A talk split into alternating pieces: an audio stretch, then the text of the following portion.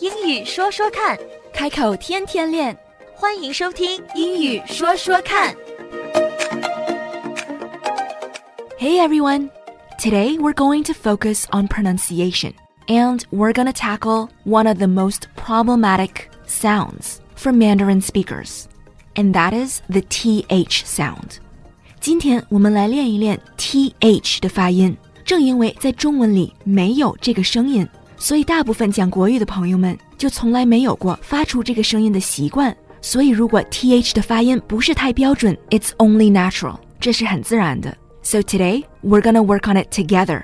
So of course I have Jalwin in the studio as well. 如果你没有正确或者是准确的学过怎么样发这个音，那么单词读不准是很自然的。所以今天嘉伦和我一起陪大家练一练。Before we start, today's session might be a little strange for you, but just remember if you want to achieve a sound that you've never been able to pronounce before, then you've got to do things you've never done before. 今天的这几分钟或许对你来说有些奇怪，但是记住这一点：如果你想标准的发出你以前发不出来的声音，那么你的舌头就一定要经历你以前没有受过的训练。So just trust me on this one, because this works. 所以耐心一点，脸皮放厚一点，因为今天的练习 will get you results，它是可以帮你达到标准发音的。So a few sessions back, Jialin asked if there was a way to ask for a makeup exam. 之前嘉伦有问到，问老师补考要怎么说，and so we said, is there an opportunity to make up the exam？这个句子字字都标准的读出来不简单。所以我们今天的 focus 是在 th 上面。 Is there an opportunity to make up the exam? Yes, that's great. 记住那个 there There. Mm-hmm. There. th 那个 sound. Yes，一定要咬住舌尖儿，这个我我练了很多，我发现我的震动还是不太就就很刻意。你一定要就是刻意的练成，你就是我嗯做发现夸张，你能收敛起来。可是你到不了位，你永远就是 There. 嗯 there 我觉得震动不够，就是发音位置不嗯行。 there There. there There. there。 And it's actually all of the above. It's the vibrations, 震动, and it's also the position of your tongue. 从舌根到舌尖儿的位置。Specifically，具体一点说，如果要想标准的发出 th 的音，那么你的舌尖儿一定、一定、一定要被你的上下牙咬住、夹住。If this is a new feeling for you, if this is a new sensation for you, then practice, and you'll get used to it in time. 如果舌头在上下牙之间被咬住，这种感觉让你感到很不自在、很不舒服，那么你就一定要多练，先把舌头放在上下牙之间咬住。咬住的目的就是让舌头习惯在这个位置上待着，咬久了，待久了就不那么不舒服了。So that's the first step。第一步就是一定要把舌尖儿放对了位置，夹对了位置，夹在上下牙之间。你可以轻轻地咬下去，在这个时候不需要去发任何声音，咬一下就可以，咬住了，知道应该在哪儿了。这是第一步。 there 你的 There. 发 yes，你的发音点是在你咬的地方，而不是只是把这儿作为一个样子。样子。对，你可以做样子，但 Is 是啊 there. There. 你如果光做样子，你的声音从后面发出来其实更难，所以你咬到哪儿哪儿就发音。There, 嗯 Is there. There. there, yeah, Is there. yes, like that.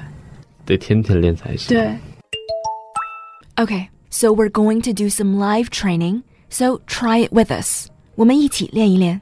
你现在就把舌头夹出来咬一下，可以不出声，咬习惯了，嗯抻够长了，它就嗯，就是先这样，嗯嗯呃嗯嗯，there, there yeah.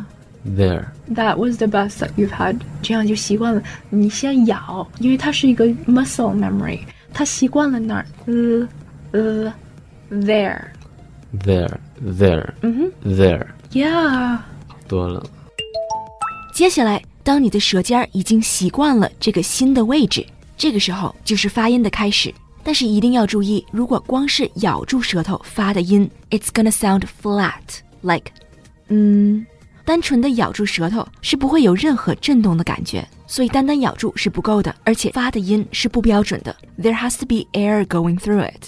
在发音的同时，一定要有气。So it sounds like z z。Let's try。滋 Yeah. 滋， There. 中间留了点气儿好一点。滋滋 滋，我先把舌头先放出来才震的。咬惯了，然后你再呃呃，就等于你不是说整个单词，你只是发一个音，呃滋呃滋，there there there there there there that that this this these these those those theirs theirs them them，好奇怪。都是要这样 So if you think this is strange, this is bizarre, it's weird, it's uncomfortable, trust me, you're not alone. 如果你觉得我们今天的练习非常奇怪、不太舒服、不太自在，有点不好意思，Don't worry，你不是唯一一个，但是大家都要有这个过程。So practice, practice, practice. Remember, if you're practicing TH sounds, you have to focus on TH words. 要练 TH 的发音，不是一个字念一遍就可以了。你能找到的所有 TH 开头的单词，practice them at the same time，在同一时间练习所有 TH 单词的发音。Like this list, like these words. Let's try it together. 第一步，先要把舌头放出来，一定要夹在上牙和下牙之间，要不然这个练习就白费了。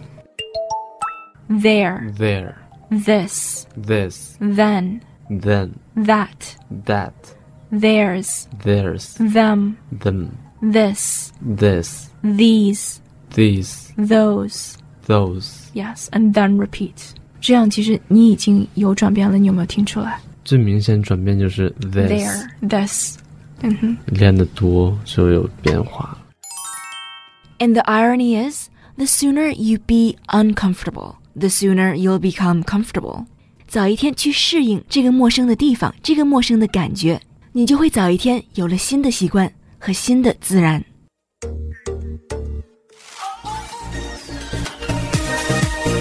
英语说说看，开口天天练，That's all for now. 今天的节目就到这儿，我们下期节目再会， Don't forget to practice. 不要忘记练习呀、拜拜。拜拜。